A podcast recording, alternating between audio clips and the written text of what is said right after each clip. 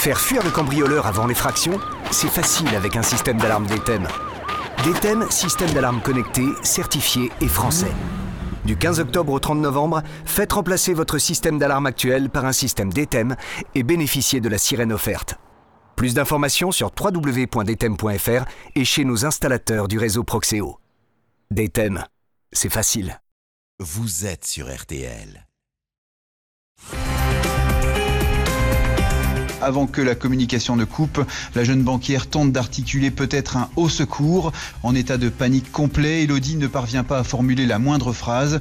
On imagine le calvaire, le supplice subi par Elodie Kulik. Allô les pompiers, répète l'opératrice. Bonsoir, l'heure du crime ce soir, c'est une voix terrorisée, celle d'une jeune femme qui, euh, dans la nuit du 10 au 11 janvier 2002, dans un champ en Picardie, a appelé à l'aide. La voix de cette femme, c'est celle d'Élodie Kulik, une jeune banquière de 24 ans. Son viol et son meurtre sauvage, commis par plusieurs hommes, va défrayer la chronique et déclencher une enquête qui va longtemps faire du surplace. Une trace ADN trouvée sur la scène de crime va ouvrir une piste, tout comme l'enregistrement de l'appel au secours d'Elodie, des experts vont isoler des voix masculines alors que la jeune banquière demande du secours, les voix de ses bourreaux. L'une d'elles sera attribuée à un ancien plombier, une figure locale qui a alors une vie nocturne débridée, un certain Willy Bardon, unique accusé dans ce dossier. Il va toujours démentir sa participation dans ce crime, mais les jurés de la cour d'assises de la Somme ne vont pas le croire. En décembre dernier, Bardon était condamné à 30 ans de prison pour viol et séquestration, mais acquitté pour le meurtre d'Elodie Kulik. Si nous revenons ce soir sur cette affaire, c'est que tout récemment, il y a un peu plus d'une semaine, Willy Bardon a été remis en liberté, libération conditionnelle, dans l'attente de son procès en appel qui doit débuter au mois de juin prochain et où toute l'affaire Kulik va repartir de zéro. Ce sera pour la défense de l'accusé une nouvelle occasion de pointer les possibles failles de l'enquête, la fragilité de certaines expertises, l'absence d'ADN de Willy Bardon sur le lieu du crime. La partie civile, elle, est notamment le père d'Elodie Kulik, Jackie Kulik, qui se bat depuis 18 ans pour connaître la vérité. Le camp de la victime devra lui affronter cette nouvelle épreuve. Nous verrons avec nos invités si ce nouveau procès peut révéler ou non euh, des surprises et si le dossier Kulik connaîtra enfin son épilogue. L'affaire Elodie Kulik, un ultime procès pour la vérité. L'enquête de l'heure du crime ce soir sur RTL. L'heure du crime. Jean-Alphonse Richard jusqu'à 21h sur RTL.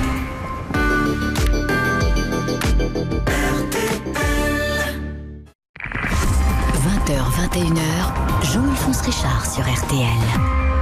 L'heure du crime. Heure du crime consacrée ce soir à l'affaire Elodie Kulik, un piège mortel pour la jeune banquière, un scénario particulièrement barbare qui s'est déroulé à l'abri des regards dans la campagne Picarde, une nuit de l'hiver 2002.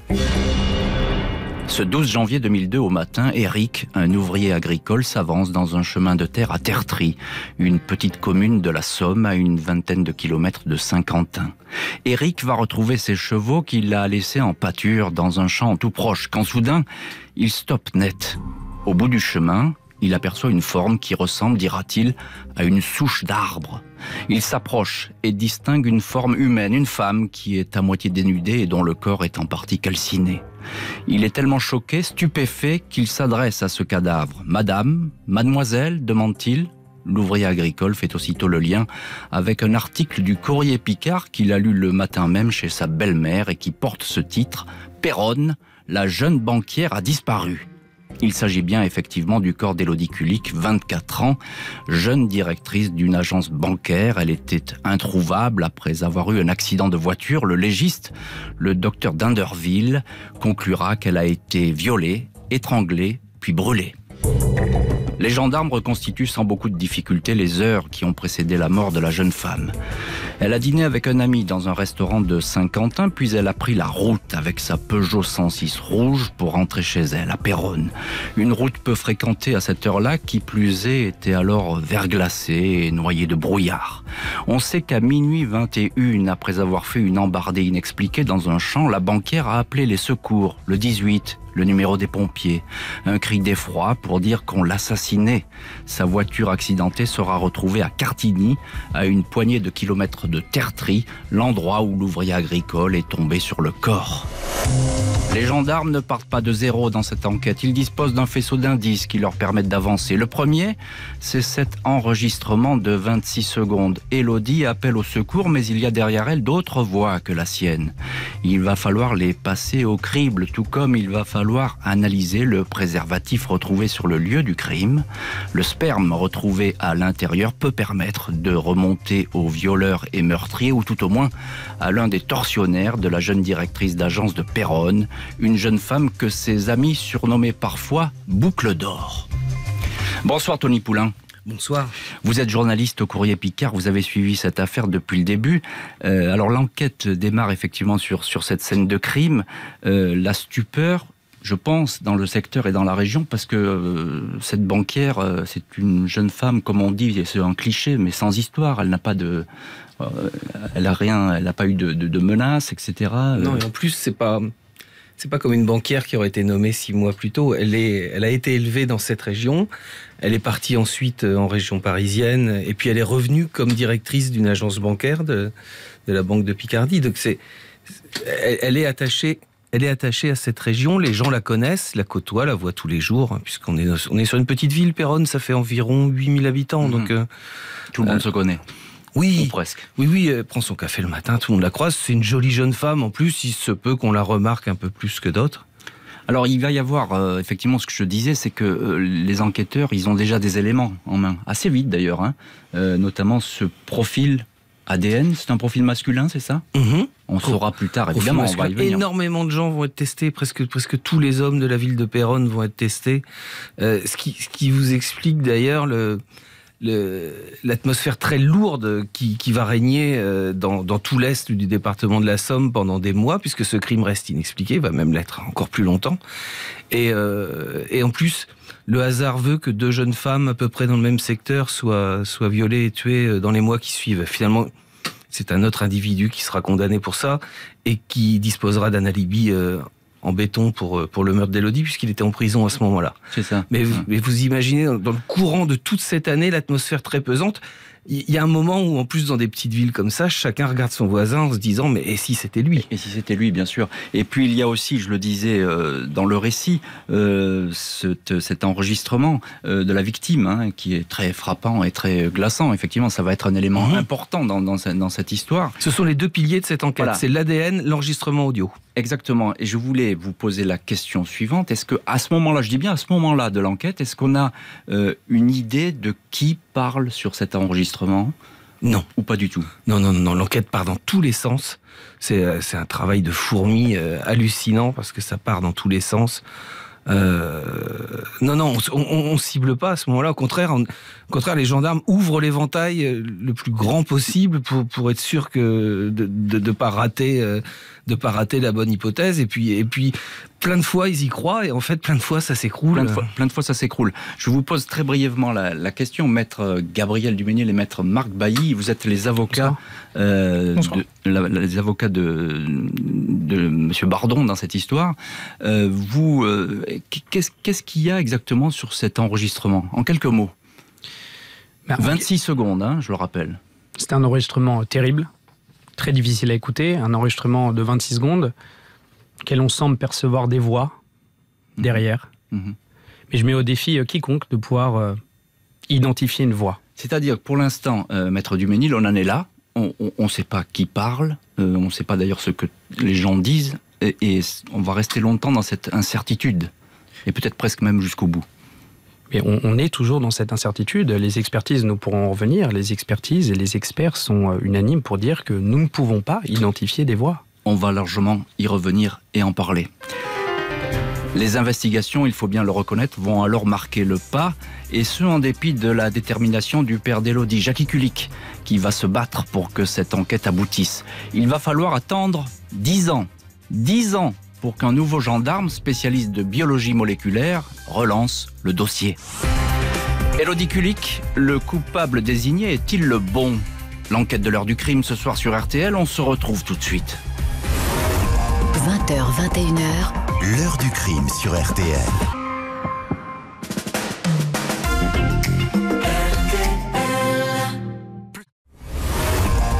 h 21h, L'heure du crime sur RTL. Et retour ce soir dans l'heure du crime avec le viol et le meurtre d'Elodie Kulik, la jeune banquière de Péronne. C'était au mois de janvier 2002, dix ans après les faits. Et alors que l'enquête sommeille, l'ADN retrouvé sur le lieu du crime va enfin parler. Fin 2011 et après son affectation en Picardie, le lieutenant-colonel Emmanuel Van Hoy, spécialiste de génétique et de biologie moléculaire, réexamine le dossier Kulik. Une affaire qui a alors tout d'un cold case. L'ADN, prélevé sur un préservatif laissé sur la scène de crime, n'a pas révélé ses secrets. Un grand nombre d'hommes de la région, entre 5 et 6 000, ont été testés, mais sans résultat. L'ADN ne matche pas avec la population contrôlée. Le gendarme fait alors un autre calcul. Plutôt que de chercher une correspondance à 100%, pourquoi ne pas en rechercher une à 50% une personne qui serait soit le père ou la mère du suspect. Avec cette méthode, la recherche de parentèle, comme on l'appelle, recherche alors tout à fait nouvelle en France, la fameuse trace ADN va enfin matcher à 50% avec une personne inscrite au fichier des empreintes génétiques, le fameux FNAEG. Il s'agit de Patrick Viard, condamné pour agression sexuelle, sauf que la nuit du crime, il avait un alibi, il était en prison. Si ce n'est Patrick Viard, le père, ce pourrait donc être son fils, Grégory, 24 ans au moment des faits, un plombier chauffagiste de la région, qui aurait abandonné son préservatif. Mais Grégory Viard ne pourra pas donner d'explication. Il est mort dans un accident de la route un an après le crime. Sa voiture s'est encastrée dans un camion. Le corps de Grégory Viard est exhumé au mois de janvier 2012. Les analyses ADN des prélèvements effectués sur son fémur gauche confirment qu'il fait bien partie des hommes qui ont attaqué, violé et tué Elodie Kulik. Il était là. Il s'agit, disent les experts, d'une certitude scientifique. Le dossier Kulik connaît donc un sursaut capital. Les enquêteurs vont ainsi s'intéresser à l'entourage de Grégory Viard. Une dizaine d'hommes attirent l'attention des gendarmes, des personnes qui gravitaient autour du plombier décédé, qui fréquentaient notamment un club 4x4 de la région à Jussy, qui semblait former avec lui une bande de, pour des sorties sportives et sauvages, soirées alcoolisées dans des bars et des discothèques du coin. Les gardes à vue se succèdent, on fait écouter à ces hommes l'appel au secours de la jeune banquière et surtout les voix d'hommes qui figurent sur l'enregistrement. Sept de ces témoins vont alors dire qu'ils reconnaissent la voix d'un certain Willy Bardon, un fou de 4x4, un homme marié mais connu aussi pour porter aux femmes une attention très assidue. Tony Poulain, journaliste au Courrier Picard, est l'un de nos invités ce soir dans l'heure du crime. Euh, qui est cette bande de, garçons, d'hommes qui se connaissent et sortent ensemble de manière régulière? On, est, on est dans le département de l'Aisne, euh, en zone euh, très rurale. ils ont en commun la passion du 4x4. Euh, et dans ce club, il y, a, il y a des individus qui ont aussi une grande passion pour, les, pour le fait de passer boire un verre le soir euh, après le boulot. Euh, trivialement, on dirait que c'est des grandes gueules, comme tout le monde, d'autant plus grandes qu'ils ont bu avant, qui sont pas toujours très fins quand ils parlent des femmes ou quand ils les abordent, ce qui fait pas forcément d'eux des criminels, mais, mais c'est une constante dans tous les témoignages des, on va dire, à minima qui sont très lourds. En tout cas, ils sont, ils sont connus dans, dans le coin pour leur sortie, etc. Et leur, mhm. sans doute leur, leur exubérance. Euh, maître Duménil ou Maître Bailly, comme vous voulez, vous êtes tous les deux les avocats de, de Willy Bardon. Euh, que pensez de ce rapprochement qui est fait très rapidement par les enquêteurs, enfin très rapidement, dix ans après les faits, hein, donc, mais enfin qui à cette époque est fait très rapidement, entre cette, euh, cette bande de, de fêtards, si je puis dire, et votre client Willy Bardon? En, réalité, vous, l'avez dit, on a euh, identifié euh, ce fameux Grégory Viard et les enquêteurs vont faire une recherche par environnement, c'est-à-dire qu'ils vont voir ce que faisait Grégory Viard et ensuite ils vont auditionner les gens. Sauf que ils ont auditionné un certain nombre de personnes sous le statut de garde à vue. Garde à vue, et je pense que vos auditeurs le savent, c'est que vous êtes suspect. Mmh. Et dès lors, lorsque les gens sont suspects, on va leur demander si sur cet euh, enregistrement vocal, ils reconnaissent oui ou non la voix de quelqu'un. Et en fait, très rapidement, on se rend compte qu'il y a un biais dans cette enquête. Très rapidement, on va leur suggérer d'une manière plus ou moins franche que c'était Willy Bardon. De, de, quelle façon, maître, maître Duménil, de quelle façon on peut suggérer à quelqu'un, euh, on ne va pas donner quand même le nom de Willy Bardon? Alors il y a deux manières de suggérer. Il y a une manière euh, un petit peu euh, douce, un peu suggérée, et il y a la manière de cette enquête. Mhm. On y va carrément. Où dès 2012, on place des gens en garde à vue, on leur indique que Willy Bardon est l'un des suspects principaux, voire le suspect principal. On place des personnes en garde à vue en même temps. On leur dit qu'on a leur ADN sur la scène de crime, ce qui est faux. Ce qui est faux. Pour les mettre en condition, on leur fait écouter une voix, une bande, cette bande dont vous avez parlé. Mhm. On suggère que c'est Willy Bardon. Et là, ça match. Et là, ça match. Alors, il y a euh, tout de même euh, quelqu'un qui va le, le reconnaître à 98%. Euh, c'est Romuald, le neveu de Willy Bardon. Il dit, il dit même de Willy Bardon que c'est son frère. Euh, lui, lui, il est formel. Il dit euh, c'est Willy, euh, c'est sûr, 98%. Et pourtant, c'est quelqu'un qu'il aime bien. Il est formel lors de sa garde à vue. Et ce qu'il faut rappeler aux auditeurs, et ce que nous dirons dans le cadre du procès, en appel, c'est que la manière dont une garde à vue se passe peut être très compliquée. Ce qui est certain, c'est que dans une autre audition, à la suite de cette garde à vue, Romuald Julliard revient sur ses déclarations, indique que les enquêteurs lui ont suggéré de dire le nom, qu'il y a eu un certain nombre de pressions immenses Mhm. Pour qu'il reconnaisse le nom de Willy Bardon, et il ne le reconnaît plus. Et il reviendra sur ses propos, donc. hein, Tout à fait. c'est- ça. Euh, Tony Poulain, euh, c'est en deux mots, c'est une avancée quand même considérable. Là, on, c'est garde à vue. euh, euh, Oui, et euh, vous avez raison de revenir sur le, le- sur le témoignage pendant sa garde à vue, certes, de, de celui qui se présente comme le frère de lait de Willy Bardon, parce que je pense que ça a eu un poids énorme. D'abord dans la présentation de Willy Bardon devant une cour d'assises, puis dans sa condamnation, Euh, c'est qu'on a vu la retranscription, on avait entendu la retranscription. Euh, et il est vrai, il est vrai que d'autres témoignages, je, peux très bien rejoindre les, avocats de la défense, c'était plus que suggéré. D'ailleurs, les gendarmes n'ont pas fait mystère du fait que s'ils ont interrogé Willy Bardon tout à la fin de la procédure, c'est qu'ils se le gardaient au chaud euh, pour faire monter la pression. Mais ce témoignage du frère de il, avait des accents de sincérité. Je peux pas en dire plus, je, je détiens pas la vérité, mais il, avait des accents de sincérité. Quoi qu'il en soit, et même si son ADN n'a pas été retrouvé sur la scène de crime, Willy Bardon est désormais au centre de l'enquête Elodie Kulik. Il devient le suspect numéro un dans le dossier et va le rester, et ce, malgré ses dénégations.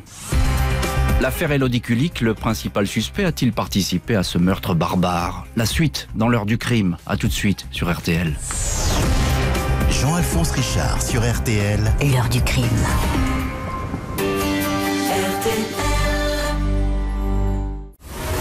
20h, 21h, l'heure du crime sur RTL.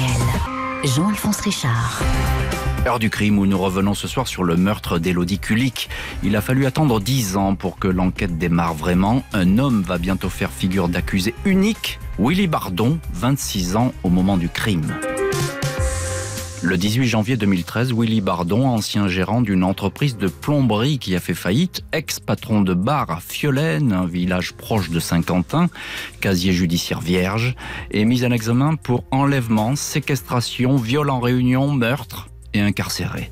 Pas rattrapé par son ADN absent de la scène de crime, mais par sa voix qu'on entendrait sur l'appel au secours de la jeune banquière. Lui a tout d'abord laissé entendre que cette voix d'homme, perceptible au milieu du souffle et des mots apeurés de la victime, que cette voix pouvait être la sienne. On dirait ma voix, mais je n'étais pas là-bas. Si ma voix est dedans, c'est que je dois y être, mais je ne me souviens pas. Aveu confus et mélangé. Comment ne pas se souvenir d'une expédition aussi sinistre Parmi les 180 personnes interrogées par les gendarmes, Willy Bardon est tour à tour présenté comme un meneur, un chef de bande, un alcoolique, qui se comporterait pas très bien avec les femmes. D'autres le présentent comme un type plutôt bien, une grande gueule, obsédé par les conquêtes féminines, mais qui ne serait pas forcément violent.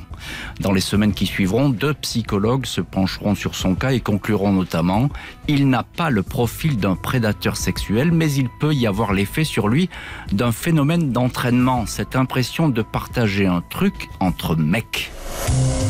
Deux femmes, au moins, vont présenter Willy Bardon sous un mauvais jour, celui d'un homme agressif. Une ex-restauratrice dit être passée sur la route où a été suppliciée et tuée Elodie Kulik et avoir aperçu ce soir-là deux véhicules break. Deux mois plus tard, elle aurait été menacée sur la route par un homme passager dans une voiture et ressemblant à Bardon.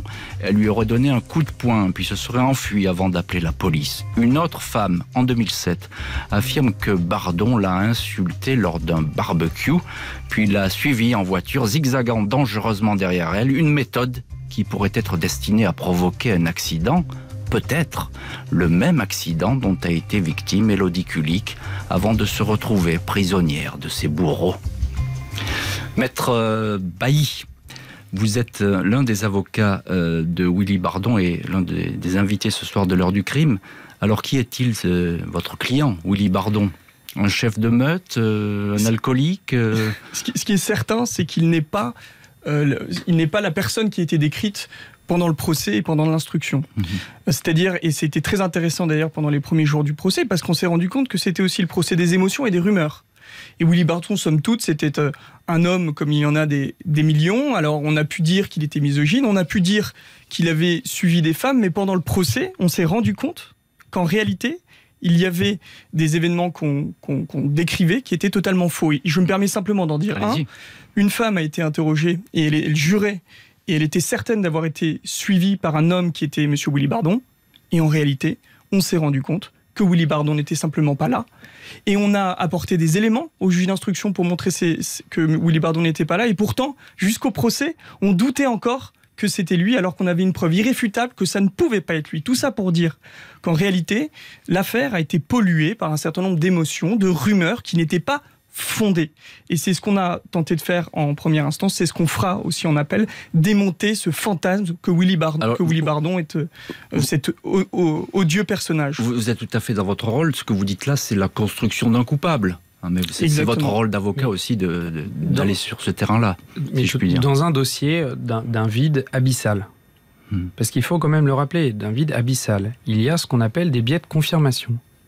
C'est-à-dire qu'on a voulu, effectivement, la justice n'aimant pas. Maître Duménil, hein, vous êtes le deuxième avocat de Louis Bardon. Avec Stéphane D'accord. Euh, la, justice n'aimant pas le vide, on a voulu effectivement trouver un coupable.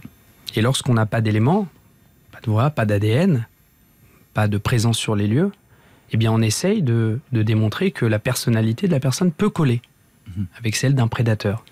La vérité, c'est que c'est pas Willy Bardon. C'est pas un prédateur, Willy Bardon. C'est un gars comme un autre. C'est un gars qui peut être lourd avec les femmes. C'est un gars qui peut être grossier. C'est un gars qui peut être pas sympa parfois. Mais c'est aussi un, bon époux, un bon père, un bon copain. Tony Poulain du Courrier Picard, euh, invité ce soir aussi de l'heure du crime, euh, vous rejoignez cet avis euh, C'est un, profil beaucoup plus nuancé que, présente Willy Bardon je pense déjà qu'il ne faut pas oublier les 20 ans qui se sont passés. On était très loin de MeToo quand ça a eu lieu. Quand, on était très loin de MeToo quand Willy Bardon avait 20 ans, était dans un club de 4x4, vivait au fond de la campagne de l'Aisne. Et, et, 20 ans, sur cette échelle-là, c'est beaucoup. Il y, a, des choses qu'on pouvait entendre que moi, dans ma campagne, j'ai pu dire après les matchs de foot et que, que je ne voudrais plus dire maintenant, que je voudrais même plus entendre. Il mmh. faut se remettre dans ce contexte. Après, il était certainement pas sympathique à ce moment-là. Il était certainement grossier avec les femmes. Euh, est-ce qu'il était violent physiquement? Finalement, on n'en a pas eu de, preuves euh, formelles euh, à l'audience. en tout cas, ça, ne signe pas une culpabilité criminelle. Euh, mais il reste, il y, a deux choses qui l'impliquent. Hein. C'est d'abord euh, sa proximité euh, avec Grégory Viard, qui est indéniable. Alors on peut dire c'était son meilleur copain, son deuxième meilleur copain, mais enfin ils étaient très proches, ils faisaient beaucoup de choses ensemble à l'époque. et puis et puis après il y a cette fichue voix. Bon, je vous disais tout à l'heure, on est parti en tous les sens. Il y avait, quand même un petit guide, c'est que cette voix, elle avait un accent alors on va dire local, donc Picard, peut-être du Nord, mais vous voyez, on, ça. on parle un peu avec une pomme de terre dans la bouche dans cette région. Je me mets dans le lot, je le dis euh, facilement. pas de frites. On, reconnaît, c'est un peu cet accent. C'était pas un accent de Marseille, manifestement. C'était c'était un accent local. Mhm. Euh, encore un mot, maître maître Duménil ou maître Bailly, comme vous voulez, les avocats de Willy Bardon. Euh, pourquoi Willy Bardon dit-il que finalement, il, sait peut-être sa voix, mais il sait pas trop. En tout cas, c'est sa voix, mais il serait, il, il, serait, il serait pas, etc. Bah, en fait, il faut reprendre euh, l'enchaînement des, gardes à vue. C'est-à-dire qu'il il arrive à la fin, on lui on n'arrête pas, on n'a pas arrêté de lui répéter que c'était lui, que c'était sa voix, et il se retrouve complètement conditionné, fatigué, et, à la fin, il dit pas c'est ma voix.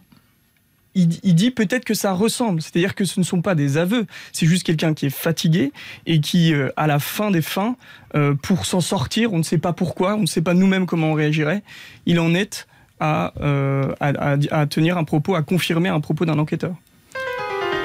Après plus d'un an de détention, Willy Bardon est libre dans l'attente de son procès. Il est placé sous bracelet électronique assigné à résidence. Son parcours judiciaire est loin d'être terminé puisque les juges d'instruction ont décidé de le renvoyer devant une cour d'assises. Un pourvoi en cassation n'y changera rien. Willy Bardon sera le seul homme à être jugé dans cette histoire. L'affaire Elodie Kulik, l'accusé est-il le bon? C'est l'enquête ce soir de l'heure du crime. À tout de suite sur RTL. 20h, 21h, l'heure du crime sur RTL. Jean-Alphonse Richard. L'heure du crime, présentée par Jean-Alphonse Richard sur RTL. Et ce soir, dans l'heure du crime, retour sur l'affaire Elodie Kulik. 17 ans après ce meurtre sauvage, voici enfin venu l'heure du procès, un moment attendu par le père de la victime, Jackie Kulik. Plusieurs hommes auraient participé au viol et à la mort de sa fille, un seul est sur le banc des accusés. Le 20 novembre 2019, le procès de Willy Bardon s'ouvre à Amiens devant la cour d'assises de la Somme. Les audiences vont vite se concentrer sur la personnalité de l'accusé, silhouette massive, crâne chauve, l'air absent, et notamment sur ses travers sexuels, son adultère, il a une maîtresse et trompe sa femme depuis des années, et son obsession pour les plans à trois un fantasme qui, selon la partie civile, pourrait expliquer ou éclairer son implication dans un viol à plusieurs. Elodie Kulik a été violée par deux personnes. Quand on parle de partie à trois, ça nous intéresse, dira maître Seban, avocat de Jackie Kulik. Pour la partie civile, Willy Bardon pourrait être ainsi décrit comme un pervers, un obsédé sexuel qui avait dans sa voiture un matelas et des lingettes pour des rencontres de passage. Mais l'accusé a-t-il un profil de violeur? Au cours des débats, Willy Bardon va reconnaître avoir une sexualité débordante. Aimer les femmes, mais jamais jusqu'au viol. Bardon répète Je n'ai jamais violé une femme, ni même tiré les cheveux. Dit-il la vérité la présidente de la Cour reconnaîtra qu'elle a parfois l'impression d'être en face de deux Willy Bardon. Un homme gentil et serviable pour les uns, vulgaire, insultant, voire effrayant, selon certaines femmes. Tout au long du procès, les magistrats et les jurés cherchent également à percer le mystère de la voix masculine entendue sur l'appel de détresse d'Élodie Kulik. La cour, les jurés et l'accusé lui-même impassible vont écouter jusqu'à dix reprises cet enregistrement au contenu glaçant.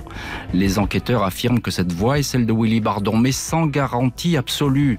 L'affaire tourne à la bataille d'experts, plongeant la cour dans l'expectative. L'avocate générale, Anne-Laure Sandetto, finit par s'adresser à l'ingénieur audio de la police scientifique qui doit se résoudre à dire qu'il n'a aucune certitude. Pas de preuves scientifiques côté voix, admettra l'avocat général, mais une flopée de témoins désignant Bardon.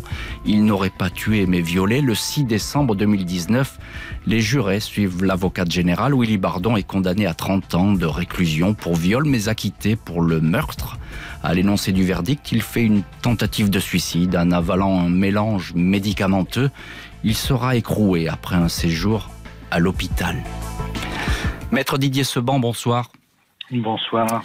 Merci beaucoup d'avoir accepté euh, l'invitation de l'heure du crime. Vous êtes au, téléphone avec nous ce soir. Euh, lorsque le verdict tombe euh, autant d'années après le début de l'affaire, je suppose que ça a été un, soulagement pour vous, pour la partie civile et surtout pour le père d'Élodie Kulik, Jackie Kulik. Oui, Jackie Kulik a la conviction que la justice est passée, enfin. Euh, il s'est battu pendant toutes ces années pour que l'enquête se déroule. Euh, il a été présent aux côtés des gendarmes, il les a relancés, il a demandé à ce que l'enquête euh, ne s'arrête pas, mhm. on n'abandonne pas l'affaire et donc évidemment c'est un soulagement de savoir que l'auteur, pour lui, c'est ce qu'il considère, est enfin jugé et condamné. Et vous, avez beaucoup insisté au cours de, ce premier procès sur le, les travers sexuels, si je puis dire de, l'accusé, euh, son, comportement avec les femmes. Euh, pourquoi? Parce que vous pensiez que là, il y avait, une explication sur, sur euh, ce crime?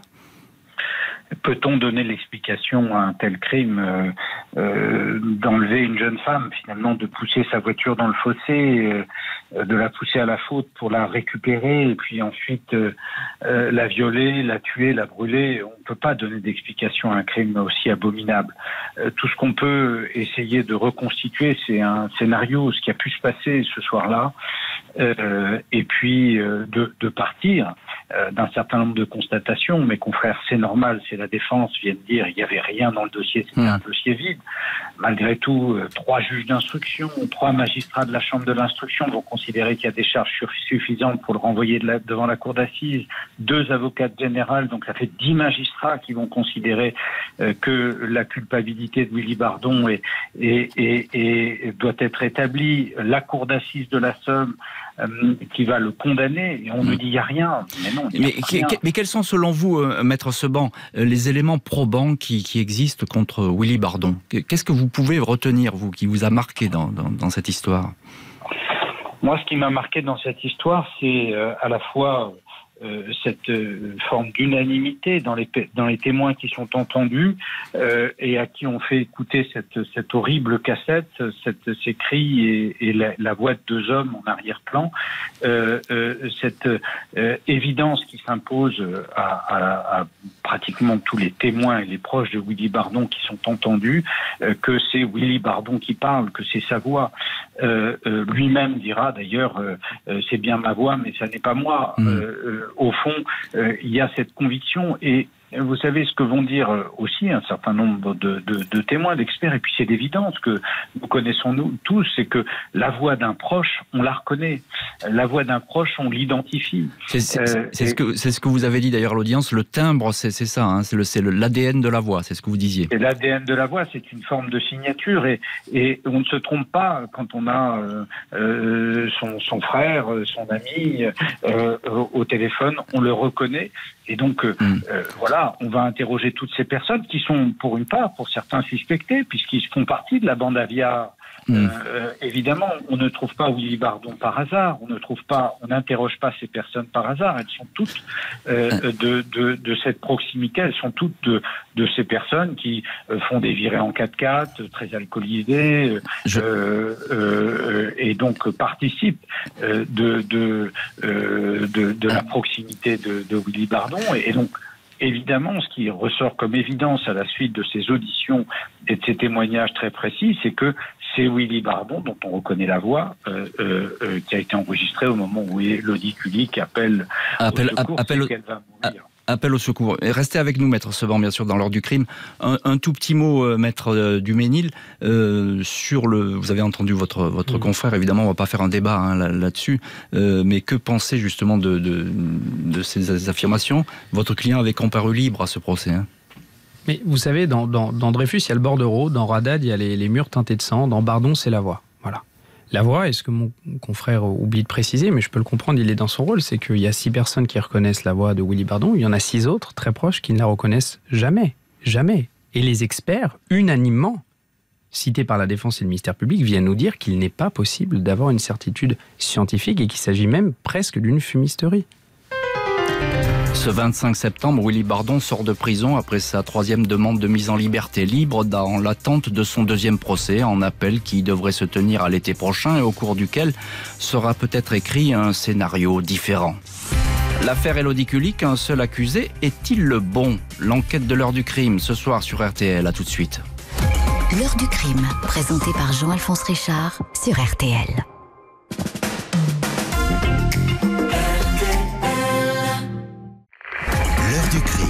Jean-Alphonse Richard, jusqu'à 21h sur RTL. Et ce soir, dans l'heure du crime, le meurtre et le viol barbare d'Elodie Kulik, janvier 2002. Un homme, Willy Bardon, condamné à 30 ans de prison, coupable d'avoir violé la jeune banquière, mais pas de l'avoir tuée. Son deuxième procès est attendu pour l'été prochain. Après neuf mois de détention, Willy Bardon est sorti de prison il y a moins de deux semaines, le 25 septembre. La Cour d'appel de Douai a accordé cette libération, la défense du détenu ayant présenté des garanties de représentation, certificat d'hébergement et de travail. Sortie qui choque le père d'Élodie Kulik, Jackie Kulik, qui considère comme coupable Willy Bardon, un père qui n'a cessé de mener avec ses avocats un combat tenace pour connaître la vérité et qui dit tomber des nues. Il affirme que Bardon est un homme dangereux qui ne va pas tarder à exercer des pressions sur les témoins. Je me suis dit qu'une nouvelle fois, euh, on tuait Elodie. Hein. C'est pas possible pour moi, c'est quelque chose euh, maintenant euh, que je recherche avant tout, c'est de le faire enfermer. C'est de le mettre hors d'état de nuire, c'est tout. Willy Bardon, lui, n'a jamais pu convaincre le père d'Élodie Kulik de sa bonne foi, ni au cours de l'instruction, ni ensuite au cours du procès où il a répété, parfois en pleurant, qu'il n'était pour rien ni dans le viol ni dans le meurtre de sa fille et qu'il a répété hier soir sur France 2. Je comprends ce monsieur-là, c'est normal ce qu'il fait.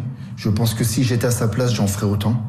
Maintenant, le problème, c'est que il faut qu'il comprenne, ce monsieur, que c'est pas moi. Aujourd'hui, il faut qu'il comprenne que j'ai rien à voir là-dedans. Tout le me voit pour euh, quelqu'un qui aurait violé. J'ai jamais violé personne.